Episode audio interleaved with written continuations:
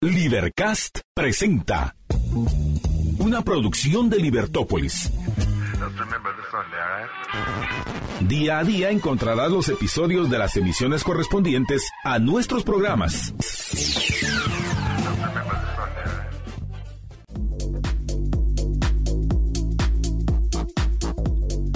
Hola amigos, ¿cómo están? Espero que muy bien. Bienvenidos al 102.1 de Libertópolis. Hoy tenemos un tema en antesala al Día del Amor y la Amistad, cómo fortalecer las relaciones de pareja, qué se puede hacer, cuáles son los errores que se llegan a cometer. Les cuento que para ello nos acompaña la licenciada Claudia Cuyum, a quien le doy la cordial bienvenida. Claudia, ¿cómo estás? Qué gusto verte. Tenía años de no verte. Bueno, yo te sigo en las redes y ahí vi toda tu todo tu paseo por España, por Europa y me disfruté verte tan feliz y tan realizado. Así que yo sí te he visto y encantada de coincidir en este espacio nuevamente de la radio que me encanta y mm, compartir contigo, que es tan lindo también. Gracias por la invitación. Te agradezco muchísimo, Claudia. Y bueno, para empezar, me gustaría que me comentaras acerca de los retos que tienen las relaciones de pareja en la actualidad. Wow, los retos, imagínate, los desafíos de la pareja. Uno, como todos sabemos, es la comunicación, ¿verdad, Cristian? Que a veces parece que la pareja está uno en AM y el otro en FM y no logra llegar el mensaje tal cual una de los integrantes de la pareja lo quería transmitir.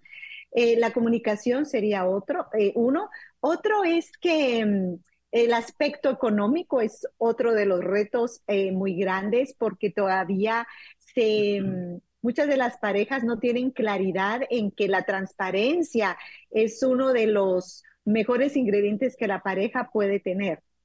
Eh, lo otro es que caemos en la rutina, ¿sí? Y entonces la vida empieza a ser aburrida en pareja y se piensa que porque ya se llegó a tener a la pareja y a conquistarla, entre comillas, ahí ya estuvo bien y ya no hay algo nuevo que descubrir o algo nuevo que hacer.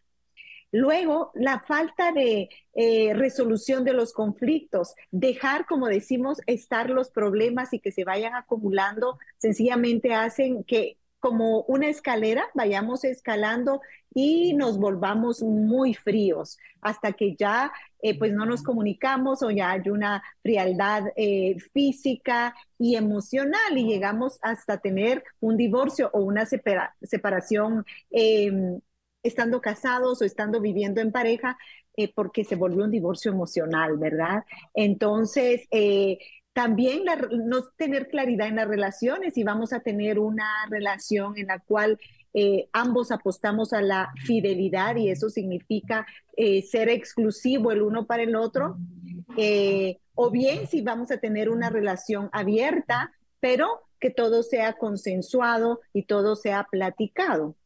Luego los roles, ¿quién va a ser cada, cada cosa en casa, qué se espera de cada uno y que se cumplan, ¿verdad? E, esos roles, porque cuando no hay claridad, todos hacemos de todo, nos metemos en los espacios del otro o se dejan de hacer cosas y entonces siempre hay faltas y siempre va a haber una crítica y una queja. Ciertamente el estar en pareja es, es un desafío y es en la vida diaria es, es un reto pero yo diría que la comunicación es una de las principales, no tener miedo a hablar aquellos momentos incómodos que cualquier pareja debería de tener si de verdad quiere hacer una relación cercana, una relación íntima. Y cuando me refiero a íntima, me refiero a eh, tener confianza y ser asertivo de decir aquello que quiero decir, aquello que, que siento, aunque sea incómodo, poderlo platicar con la pareja. Nada soluciono si lo platico con alguien más, sino con la persona interesada. Aquí ya les dije varios de los desafíos. No, y claro, y me imagínate, en esta parte también me imagino la receptividad que debe tener la pareja, ¿no? La receptividad que debe tener el, el cónyuge. Hablamos acerca de las parejas. ¿Qué podemos definir que es una pareja en la actualidad, Claudia?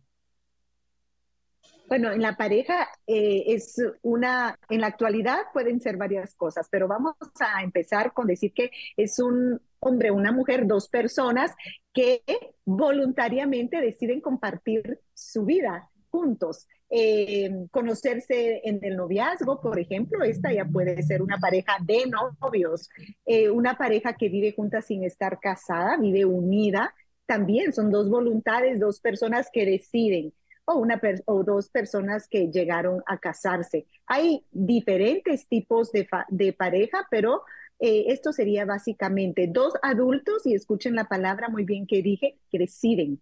La cualidad del adulto es que toma la decisión. Nadie lo obliga, nadie le pone aquí la pistola para que viva con alguien más. Decide estar con esa persona y compartir la vida o decide ya no estar con uno de los dos que ya no quiera, aunque estén viviendo juntos, ya no, ya no se puede, ya no hay pareja. Claro que pues esas decisiones también conllevan eh, mucha responsabilidad. Em, ya cuando se tienen eh, ciertos proyectos, eh, hablamos de hijos también, que eso es algo em, interesante. Hablamos acerca de los, de, los retos que enfrenta una pareja en la actualidad y hay un tema em, de las redes sociales, Claudia. cómo las redes sociales se convierten en la actualidad una herramienta, pero también un reto como pareja. Bueno, es una herramienta, todos sabemos, para trabajar, para comprar, para agilizar nuestro mundo y es algo de lo que no podemos eh, decir que no vamos a utilizarlo porque es parte de la vida diaria. Se convierte en un obstáculo y en un tercer elemento. Un tercer elemento es aquello que se interpone en una pareja de dos, en una diada dos. Y esto puede ser cualquier cosa, un, deporte, un hobby, el trabajo, alguna otra persona, o también puede ser la tecnología. Eh, se convierte en un gran desafío cuando nos eh, metemos a las redes y descuidamos la comunicación con la pareja, cuando en la noche hablamos con terceros y o con el trabajo o terminamos proyectos, pero ya no atendemos eh, el tiempo que es de familia. O cuando en la mesa interrumpimos los momentos de, comer, de compartir, que debería de ser de integración, pero estamos contestando, entonces estamos presentes, pero estamos ausentes. Allí se convierte en un tercer elemento que separa, porque ya no estamos ni siquiera si este fuera el teléfono, ya no estoy viendo a, mi, a la pareja que está aquí, sino que estoy en otra conversación, en mi tiempo de familia. Y entonces, eh, pues es un tercer elemento que interrumpe ¿verdad? Es un tercer elemento que, que muchas personas pelean por el tiempo del teléfono, por su propio tiempo. También se ha convertido en arma de dos filos, porque si la persona, si tenemos parejas que son desconfiadas, celosas, controladoras y se tienen actitud de registrar un teléfono, van a encontrar. Yo siempre le digo a mis pacientes, usted quiere saber, busque, va a encontrar, pero algo sí, tiene que saber que con eso que encuentra, usted tiene que tomar una decisión. Porque si no, ¿para qué? Para atormentarse, si va a encontrar algo, ojalá no lo encuentre. Pero también eso habla de que en esa pareja hay algo que no va bien porque hay desconfianza. Si una persona tiene que meterse al teléfono, a la compu, a ver qué conversaciones, es que ya eh, ahí, antes de llegar ahí, habían otras cosas que resolver que se dejaron pasar para que yo tenga que ser eh, de la IDF y tenga que andar atrás de, de, la pareja de esa manera, controlando. Se vuelve una conducta insana y esto también nos lo da el artefacto del teléfono porque vemos que nuestra pareja está todo el tiempo metido o porque se pasa muchas horas por allí y empiezan los pensamientos eh, en bucle. ¿Será que tiene alguien más con quien está hablando? que le dice? Quiero saber. Cuando siente la persona ya se enfermó, porque esto no apunta a salud mental, todo lo que es control a ese nivel es, mm, es enfermedad, es patología y habla más de la persona que registra que la persona que habla con otra persona. Habla más de que la pareja no tiene una buena comunicación y no hay confianza.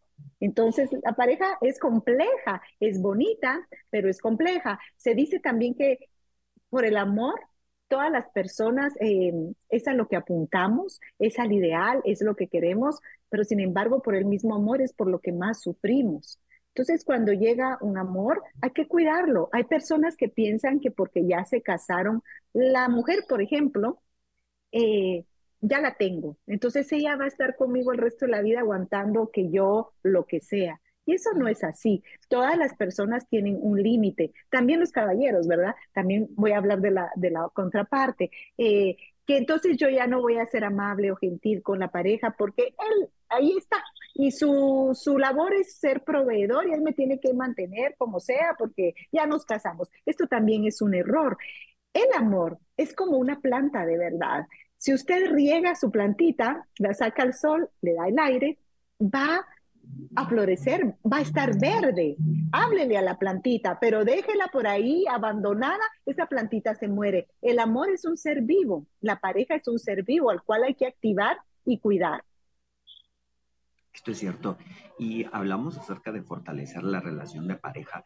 Tú mencionabas un aspecto muy importante como lo es el tema de la comunicación, eh, donde muchas veces pues no se logran comunicar las ideas, no se logra escuchar a la pareja. Em, ¿Cómo podemos ir fortaleciendo en el día a día eh, esta convivencia de pareja, eh, eh, Claudia, desde la parte de comunicación, pero me imagino que también implica otros retos como el aspecto de la pasión, el tema de la, de la rutina, de cómo ir saliendo de la rutina, cómo ir fortaleciendo estas áreas que son muy importantes en una relación. Vamos a hablar de la comunicación en, primer lugar, porque si tenemos buena comunicación, eso nos permite también comunicar de qué manera queremos vivir la pasión o qué nos hace sentir apasionados y hablarlo sin miedo, hablarlo con la claridad y asertividad que una pareja pues debería de tener idealmente porque comparte momentos íntimos exclusivos que no comparte con alguien más pero también de la rutina. Si tenemos una buena comunicación, podemos decir, sabes que me estoy aburriendo, ya nunca salimos, dejemos a los niños, ¿qué hacemos? Bueno, la comunicación, ¿qué pasa aquí? Eh, hay un científico de la pareja que se llama John Gottman. Él estudió las parejas y las sigue estudiando por 50 años y más y le dio seguimiento a estas parejas durante todo el tiempo, desde que empezó él un laboratorio que se llama del amor, invitaba a estas parejas y los observaba. Y él se dio cuenta que las parejas que tenían ciertas interacciones, interacciones, la forma en que se hablaban, la forma en que atendían cuando el uno al otro eh, se comunicaba, la forma en que lo recibía cuando llegaba y entraba a ese lugar, era lo que predecía que una pareja iba a tener éxito e iba a permanecer. Y fíjense que eh, también eh, predijo en el 95% cuáles características o acciones o interacciones eran las que hacían que la pareja eh, fracasara.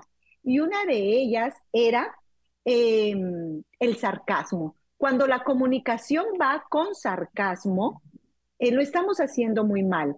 El sarcasmo es aquella burla, aquella burla subyacente, ¿verdad? Por ejemplo, ay, ¿cuál de, cuál de los nos no has entendido? Eso es un sarcasmo, ¿verdad? ¿Cuál de los sí no entendiste? ¿Verdad? Esto sería un sarcasmo, una burla secundaria, pero que me estoy burlando de la pareja y eso predecía que no iba bien la situación. Otra cosa era el sentirse superior, el desprecio, decir, es que tú eh, tú eres peor que yo para hacer ejercicio, tú no aguantas la carrera, tú eres desordenada, mira qué ordenado soy yo. Despreciar a la otra persona y sentirme yo en un nivel de superioridad. Otra era la crítica. Las parejas que se criticaban y que apuntaban siempre a lo malo y muy poco a lo bueno, que de un, fíjense que él también dijo que de una crítica que tú le das a tu pareja, debías de decirle cinco cosas que sinceramente creyeras positivas y cualidades que tenía. Imagínense, por una crítica, cinco estímulos positivos que de verdad la pareja tenía. Entonces la otra era la crítica. Ojo, cuando nos encontremos solo criticando, es que tú eres frío, es que tú no me abrazas, es que de plano porque así te educó tu mamá, es que tú porque no me das, no me das. O sea, siempre la crítica, siempre dejas la toalla la crítica constante hace que la pareja no vaya bien.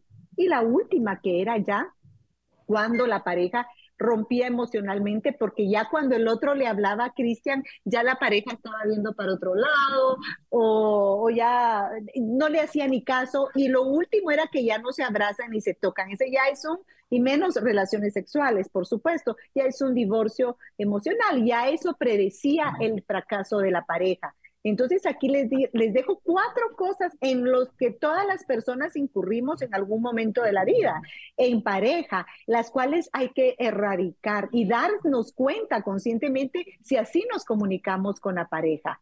¿Qué es lo que sí va a contribuir a la pareja, a la comunicación? Va a ser todo aquello donde yo le pongo atención plena, que cuando llega yo me voltee y atienda a la pareja, le dé un abrazo, le dé un beso, le diga cómo te fue, que me interese genuinamente por sus cosas, por cómo le fue en el día a día, que le haga sentir que importa y que existe, ¿verdad? Hay parejas que parece que se anulan y uno de los dos no existe en la vida. O hay parejas incluso que le dicen a la otra para, para no existir, no hables, no digas, no te puedes expresar, no me preguntes. Aparte de ser eso un abuso, es anular al otro y es hacerle sentir y ver que es inexistente. Entonces, este tipo de interacciones que son sencillas, porque son de la vida diaria.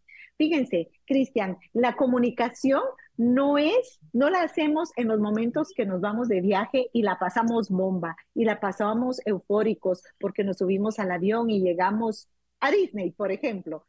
Esta es una euforia. Las interacciones son las de todos los días. Cómo me levanto, cómo me dirijo, cómo lo miro o la miro. ¿Qué le digo cuando me despido? ¿Qué le digo cuando nos volvemos a ver? Esas interacciones son las pequeñas cositas de todos los días, lo que predice la buena comunicación.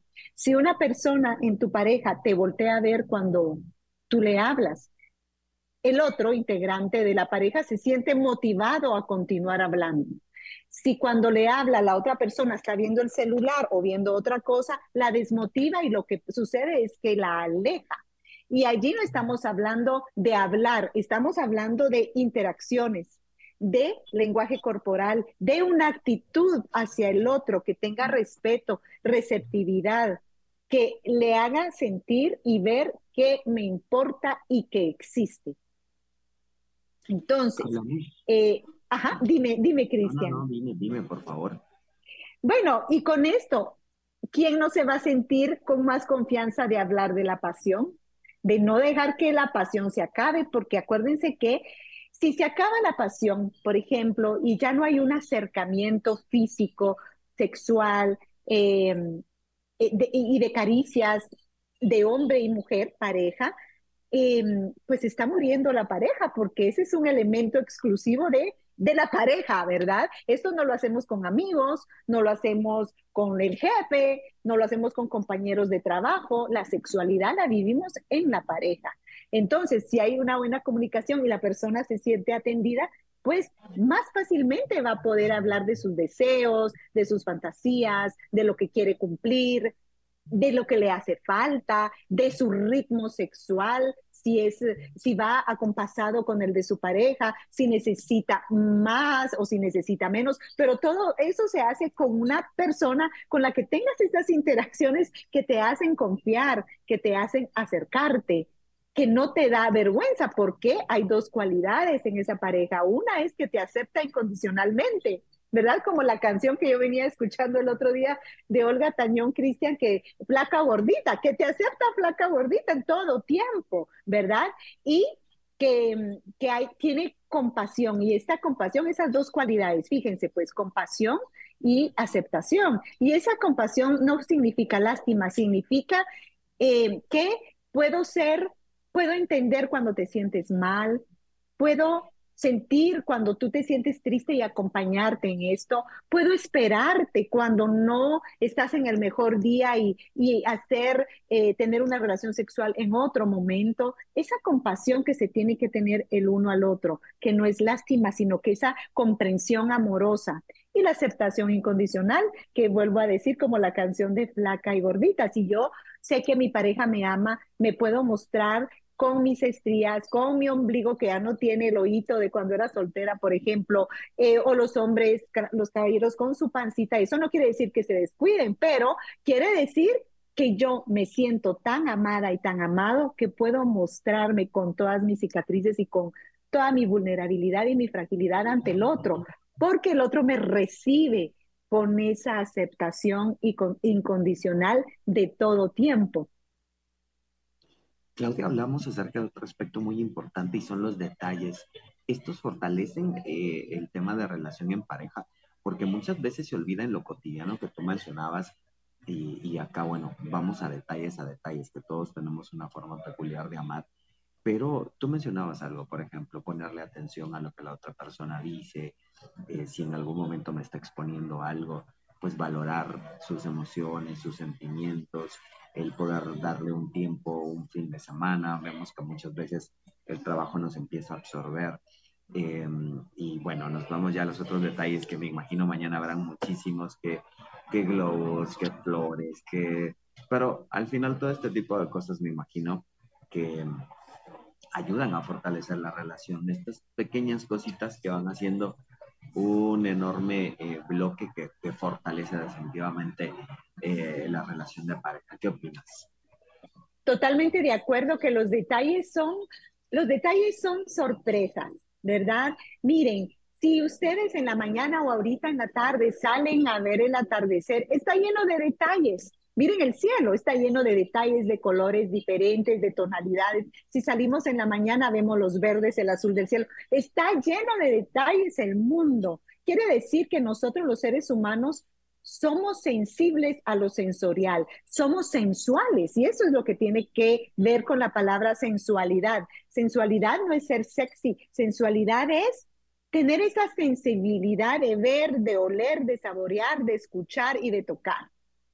Fíjense, es esa la sensualidad. Entonces, cuando tú das un detalle, estás apuntando a la sensualidad de tu pareja, porque le estás despertando algo. Si le vas a dar unas flores, ahí ya despertaste pues la, la vista, el olor, el tacto, el recuerdo. ¿Sí? Por ejemplo, por decir un ejemplo, eh, pero puede ser cualquier otro detalle. Entonces, sí, los detalles son sorpresas, son cositas, no tienen que ser grandes cosas, ¿verdad? Pueden ser... Ayer alguien me regaló a mí en una clase a la que voy, que es de flamenco, mi, maestra, llevó una bolsa de espumillas de corazón y nos dio un corazón a cada una. Ese fue un detalle de amor tan rico, porque al final nos lo dio al final de la clase, un detalle que te hace sentir, te quiero, eres especial. ¿Qué pasa con los detalles? Hace sentir a la persona que para la otra parte de la pareja es especial y única, que la ve de una manera, la considera de una manera única que al resto de personas. Y entonces eso hace, eso da felicidad, eso te hace sentir especial, eso te hace sentir contenta, eso recrea el amor. Y recuérdense que apunta a todo lo sensorial y a todo lo sensorial le llamamos la sensualidad. Y en la pareja es importantísima la sensualidad, incluso para las relaciones sexuales, porque tenemos que conocer por dónde es que le mm, eh, que se estimula más la persona. Como tú decías, hay diferentes eh, formas en que al otro le gusta ser amado. Hay quienes, como el famosísimo libro de los cinco lenguajes del amor, ¿verdad? Le gusta recibir palabras bonitas, a otro le gusta el tiempo de calidad, que ese no lo cambia por nada, porque allí se dedican conversaciones profundas, diversión en conversación, bromas, pero que son exclusivas de la pareja.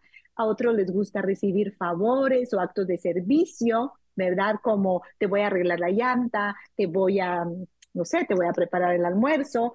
Y a otras personas son los regalos los que lo hacen muy feliz y las cosas, y no porque sea materialista, sino porque quizás así aprendió o eso le hace sentido. Son diferentes formas de amar. ¿Cómo sé yo de qué manera mi pareja le gusta ser amado? Una forma muy fácil es darse cuenta o darse cuenta cómo, e, cómo él o ella te ama a ti que te da. Si es una persona que te da muchos detalles, seguramente él va a ser eh, de regalos. Si es una persona que te da muchos besitos y abrazos, esa persona es física. le va a gustar que tú también le des besitos y abrazos y así ir observando cómo el otro se proyecta. Proyecta es como un proyector, ¿verdad? Yo amo como yo sé amar y quizás no pienso que de esa manera me gustaría, pero lo estoy proyectando, lo estoy sacando de mí hacia el otro.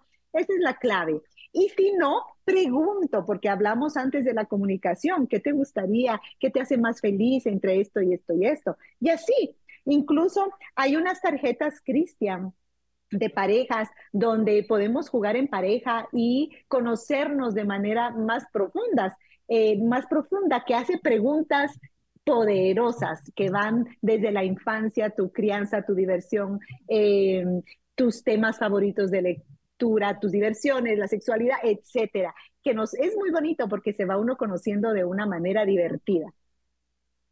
Y Claudia, eh, otro aspecto que me imagino también fortalece la relación es el tema del respeto.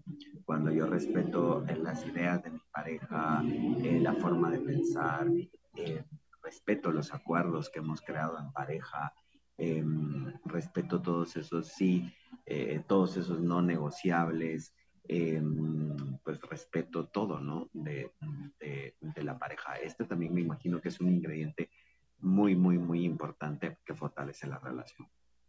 Claro, fíjense que eh, es clave indispensable para el amor. No se puede enamorar uno de una persona si no la respeta. Antes del amor viene el respeto.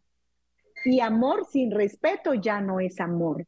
¿Por qué? Porque el respeto implica que la otra persona me importa. Me importa tanto que le escucho, me importa tanto que aquello yo no lo voy a generar porque sé que eso le hace sufrir. ¿verdad? Me importa tanto que voy a ser atenta a las cosas que a esa persona sí le importan o le incomodan. Entonces el respeto es clave, indispensable para amar.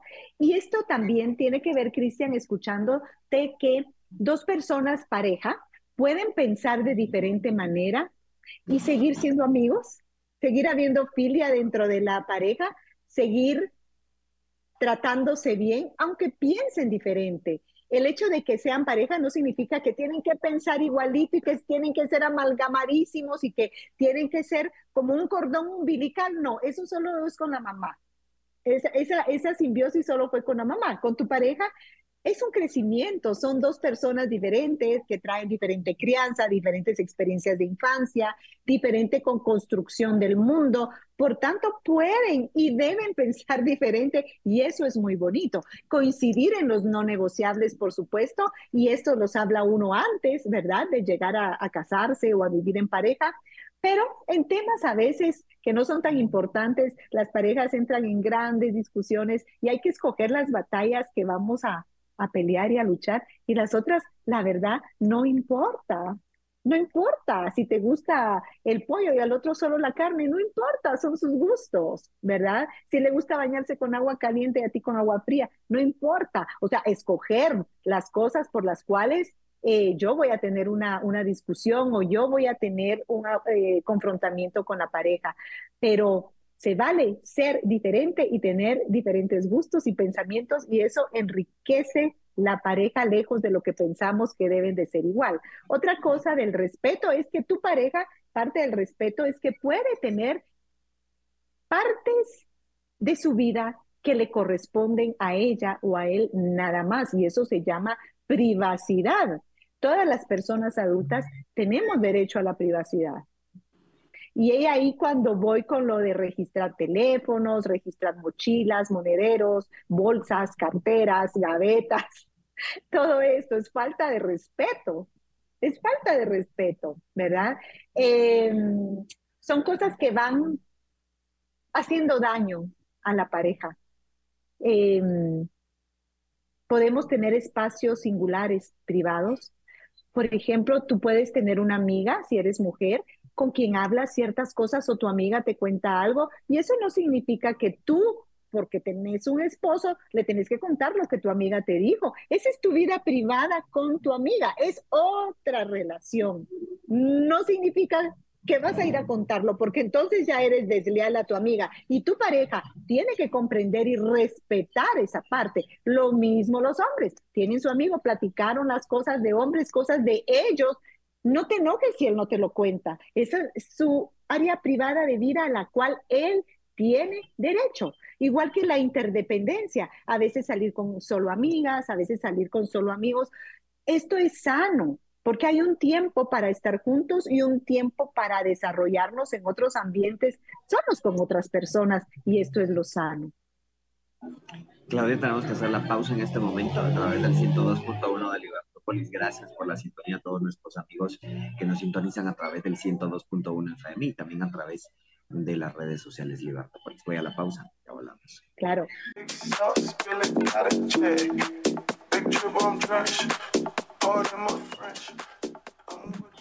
Ya estamos de vuelta, ya estamos de vuelta a través del 102.1 de Libertópolis. Estoy hablando acerca de cómo fortalecer la relación de pareja. Nos acompaña la licenciada Claudia Bullón.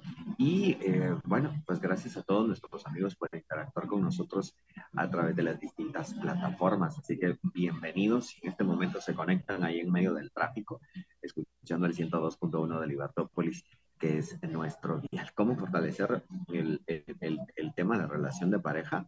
Nuestra experta nos lo cuenta.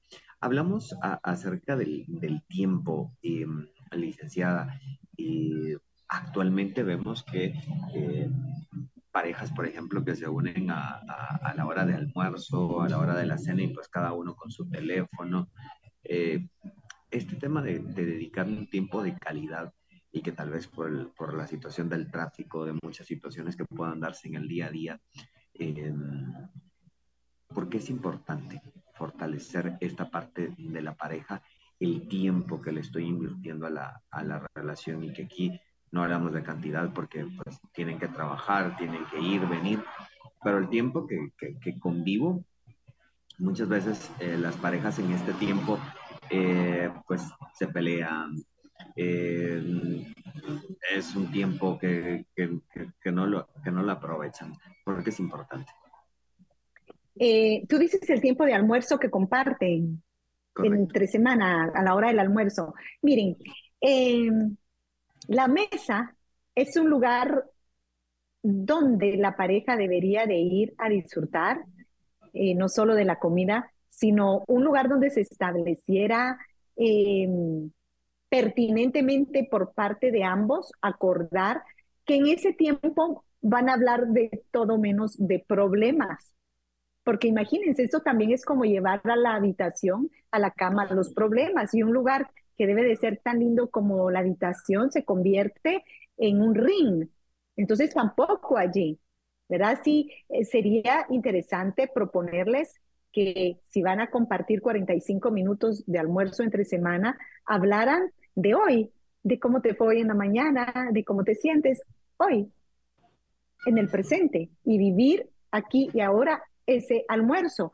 Y si van a, tienen cosas pendientes que hablar, algo que resolver, hicieran otra, otro momento, otra cita para hablar de eso, pero no es su almuerzo.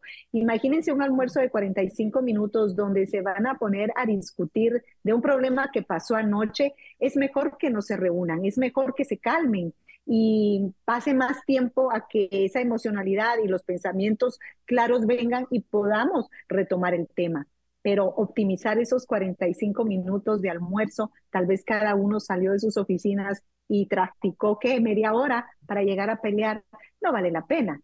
Yo invitaría a las parejas a que vivan el presente en ese momento hoy. Si hay cosas pendientes pueden hacer treguas, pero ese almuerzo lo necesitan hacer en paz porque lo más seguro es que después tienen que regresar a trabajar. ¿Cómo regresa una pareja que ha peleado en el almuerzo? Regresa desanimada, regresa triste, regresa desmotivada. Hay estudios científicos que indican que una persona puede salir de casa enfermo, con catarro, con diarrea, con lo que sea, y lo sostiene, lo puede vivir, pero si pelea con su pareja, esa persona de rendimiento, de motivación, de autoestima, de autoconcepto, se viene abajo. Es decir, cualquier problemática es menos importante y le afecta, le afecta menos que el hecho de pelear con su pareja. Y esto es científico, se ha comprobado. Incluso eh, personas que van a hacer hazañas como bomberos o soldados que van a hazañas muy difíciles y de alto riesgo, aquel se les ha eh, medido el rendimiento, que sale en paz con un abrazo con su esposa, tiene mejor rendimiento, incluso va a ser herido menos que uno que va debilitado internamente en su carácter, en su ánimo, eh, versus el otro. Cuán importante es saber escoger hasta el tiempo en el que vamos a discutir y ser sabios en ese sentido, ¿verdad? No matar esos tiempos, no matar esos tiempos, sino que eh, optimizarlos si estoy molesto, pues entonces tu compañía, pero no hablo por tu compañía y hablo de que, no sé, que la carne está bien, que lo vamos a probar, no sé, cualquier otro tema, ¿verdad? Ser sabios en ese sentido, Cristian. Claudia, hablamos acerca de em, todas las, las, metas que se tienen en pareja. Eh, porque es importante tener objetivos en común. Sabemos que son seres completamente individuales en una pareja, y pues uno que te digo yo, quiera estudiar una carrera, otro quiera, eh, no sé, emprender algún negocio, pero también es importante tener como objetivos en común, eh, qué sé yo, pues mm, tenemos nuestras vidas, pero coincidimos en un viaje, queremos hacer esto juntos. ¿Estos proyectos eh, juntos también fortalecen una relación? Claro que sí, y fíjate, Cristian, que son variables de la vida de pareja o criterios, porque una es, como dije al principio, el área socioeconómica, nuestras metas económicas, ¿verdad? ¿Qué queremos lograr juntos? ¿Qué proyecto hay? Aquella pareja que no tiene proyecto es, como digo yo, es pareja de humo. Llevan 20 años juntos y nunca hicieron algo juntos. ¿Qué es eso? No hubo proyecto, ¿verdad? Eh, o no hubo un área socioeconómica compartida con honestidad, con veracidad. Otra es la cultural. Tenemos también que tener ciertas cosas a las que podamos apuntar para conversar, leer libros en común, culturalmente ir juntos, también en el área familiar y también eh, los proyectos juntos, porque son metas a las que nos esforzamos, nos unimos en una en una pareja, en una diada para lograr aquello. Vamos caminando juntos. Y eso también une muchísimo a la pareja porque tienen metas en común. Imagínense aquella pareja que no tiene metas. No sé qué están haciendo juntos, a dónde van, solo están pasando la vida. Solo están viendo amanecer y anochecer cada día sin metas. ¿Qué andan haciendo? ¿Cuántos años tienen? Porque eso está bien en los adolescentes que empiezan sus noviazgos a los 14 años o 15, pero no en un adulto de 40 y 50, donde años atrás debieron hablar de un proyecto de vida juntos, ¿verdad? Además, una pareja que tiene proyectos está asegurando eh, al otro de alguna manera, porque la vida no es eterna, ¿verdad? Y entonces, eh, preguntas existenciales como, ¿Qué haría mi esposa o mi esposo si yo fallezco? ¿De qué va a vivir? ¿Qué, qué proyecto hay en común? ¿Qué casa va a vivir? Eh, etcétera. Son porque, ¿Por qué? Porque antes hablé de la compasión, porque el otro me importa, ¿verdad? Porque quise construir algo con esta persona, esté o yo no esté, pero no despertar y anochecer sin rumbo, porque entonces a cualquier lugar llegamos y fácilmente también nos separamos, porque no hay metas. Hablamos acerca eh, de lo que fortalece también eh, una relación y es el tema de la confianza. Eh, se habla acerca de la confianza y que es pues, algo que, que, se va construyendo, pero muchas veces pasa, pasa algo en la relación y la destruye completamente. Y volver a crear la confianza en la pareja, pues también es un proceso. ¿Cómo fortalecer esta área de la pareja eh, licenciada, eh, que es muy importante, cómo fortalecer la confianza. Bueno, tú lo describiste muy bien, lo ejemplificaste. Eh, la confianza es, es como una puerta angosta a donde llegar al corazón y a, la entrada de la mente de una persona no puede ser tan fácil. Bueno, lograste entrar, qué bueno, felicitaciones pero es muy fácil de salir cuando hay errores y entonces la puerta se abre de par en par y la persona sale así, de par en par la puerta se abre. Es decir, la confianza cuesta ganarla y es muy fácil perderla. ¿Cómo fortalecerla? Wow, aquí sí es hablando la honestidad de las cosas por molesto que sea lo que tenga que decir. Creo que cuando la pareja descubre que es engañada, no solo sentimentalmente, sino económicamente, en propósitos, en, en objetivos de vida diferentes, se siente utilizada y entonces es muy difícil de volver a confiar porque cuando tú confías, Cristian, te vuelves vulnerable al otro. El otro te tiene, digamos, en sus manos de alguna manera. Has confiado, has depositado, te has depositado en las manos del otro. Te, te hace alguna traición o deslealtad y te deja caer. Te deja caer. Así como el como quien cayera de un paracaídas, sin, sin todo lo que se necesita. Te vas a estrellar cuando te sientes que eh, alguien ha sido desleal. Entonces, ¿cómo fortalecerla? Quizás prometiéndose que se van a decir la verdad, por molesta que sea, que están dispuestos a tener conversaciones incómodas y que no te voy a proteger. ¿Qué quiero decir con esto? A veces la pareja miente o calla u oculta porque el otro se va a molestar porque no lo quiero hacer sufrir, porque se va a preocupar. No, recordemos que la condición de la pareja son dos adultos. Entonces el otro va a resistir porque es adulto. No lo, no lo hagas de menos en su estructura emocional ni mental. No lo sobreprotejas porque al sobreproteger es como que fuera incapaz. Y una relación de pareja, idealmente, solo así funciona, es cuando es horizontal, un adulto con otro adulto. Entonces podemos hablar de cosas de adultos, por molesto que sea. Entonces, esta es una forma de eh, motivar la confianza.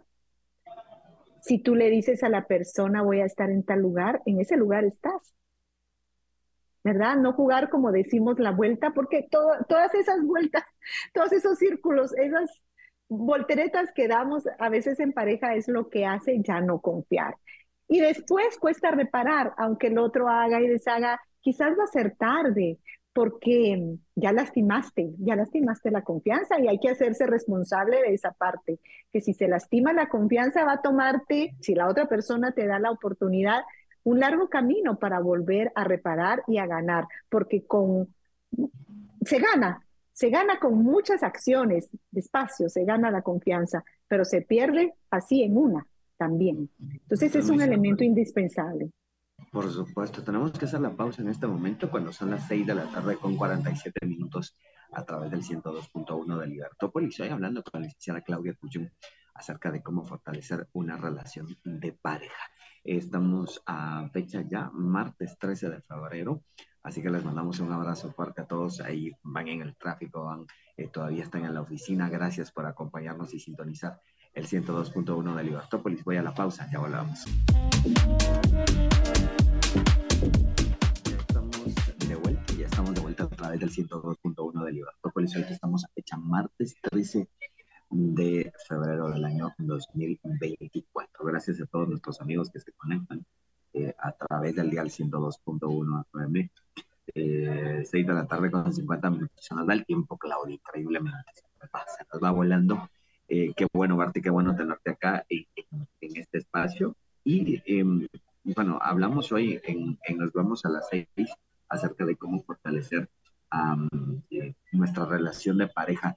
Eh, un aspecto muy importante que ayuda a fortalecer, muchas veces pensamos eh, pareja, pues todo hacerlo en pareja, pero también es importante el crecer de forma individual, el crecimiento que puedas tener como persona, amarte, el, el tener tu espacio, esto también fortalece porque a veces tenemos la idea de, bueno, fortalecer la relación de pareja es todos juntos.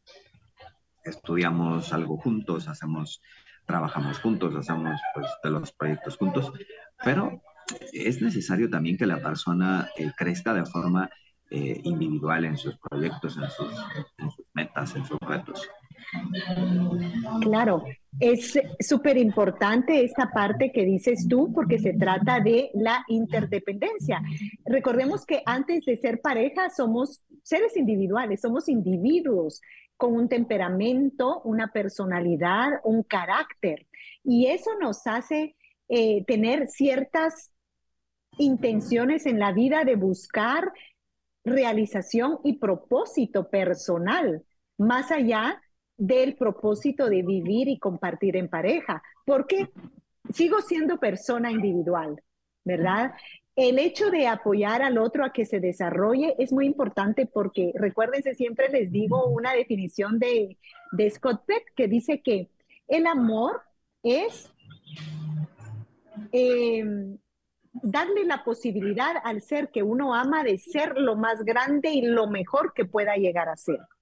Es decir, es dejarlo ser, es dejarlo ser, no es quererlo poseer y tener y que todo lo haga conmigo. Al contrario, que crezca, que vaya, que vuele, que viaje, que estudie, que se gradúe, que ponga su proyecto, ahí estoy yo, verlo crecer. Ese es el amor, es extenderse por el bien del otro, y extenderse quiere decir también cuando el otro ya no quiere estar contigo, dejarte ir, porque se extiende por tu bien si otra cosa te va a hacer feliz, si otra forma de vida te va a hacer feliz. Cuando hablamos de extender, imagínense una mariposa que abre las alas, se las abre, ¿verdad? Ya te doy para que tú seas, porque entiendo que tú no eres amalgamado a mí, sino tú eres una persona diferente a mí que decidió en una relación horizontal, tú y yo decidimos compartir esa individualidad, ese ser único que es esa persona y que es la otra, y compartir juntos. Pero no quiere decir jamás no crecer, al contrario, con tu apoyo voy a crecer más. Eh, con tu paciencia, cuando voy a estudiar, eh, me voy a sentir tranquila para poder rendir el examen porque estás allí, porque crees en mí, porque me dejas ser. Entonces eso es fundamental y es parte del amor. Una pareja que no deja crecer es una pareja tóxica, es una pareja posesiva, digamos coloquialmente hablamos, tóxico es no sano, ¿verdad? Porque es posesiva y te quiere tener en, digamos, en opresión, en sumisión, en conductas dependientes. Y eso no es amor, el amor es la extensión por el bien del otro.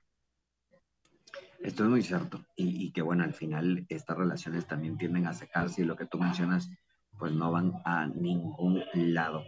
Eh, se nos acaba el tiempo. Me gustaría que nos comentaras un poquito acerca de cómo nuestros amigos, si tienen alguna inquietud de este y otros temas, en dónde pueden consultarte. Bueno, ahora súper activa en redes sociales, te mantienes ahí en entrevistas, en vivos con, con personalidades de distintas áreas, que eso también es muy bonito.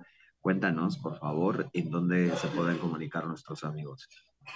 Gracias, gracias Cristian. Bueno, pueden escribirme al 4079-2487 para pedir una sesión psicoterapéutica. Eh, soy psicóloga clínica con especialidades en diferentes temas. Em, y también pueden eh, llamar al 23 34 38 25, que es el número de la clínica está ubicada en el Centro Médico de la Zona 10, en el octavo nivel, Centro Médico 1. Y también está la página web www.claudiacuyun.com.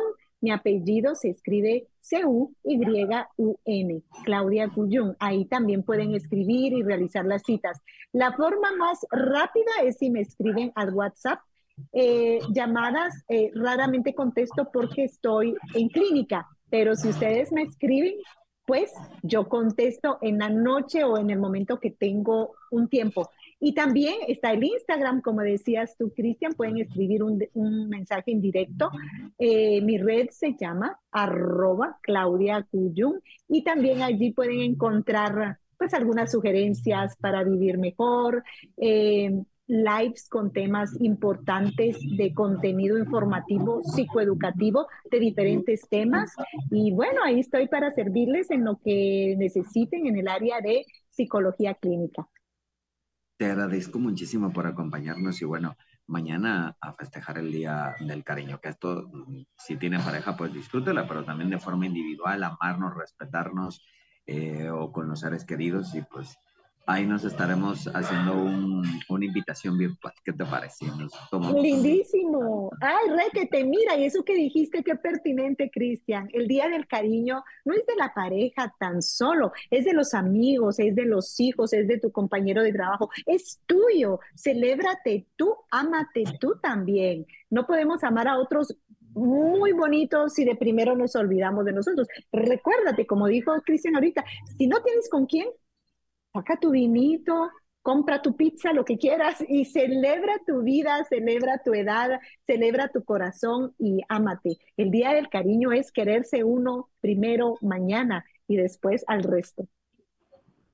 Te agradezco mucho, te mando un fuerte feliz día de, San Valentín. igualmente, igualmente. y bueno, que podamos tener otro tema interesante acá en la radio. Cuídate mucho, Claudia.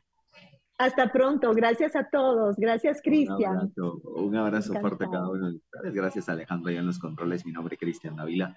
Como siempre le recuerdo, mañana tenemos una cita. ¿Por qué? Bueno, porque nos vemos a las 6 a través del 102.1 de Libertópolis. Pásala bien.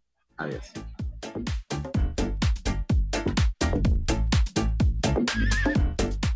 Libercast presentó una producción de Libertópolis. Recuerda suscribirte y dejarnos cinco estrellas para que continuemos trabajando en producir más podcasts de tu interés. Libertópolis.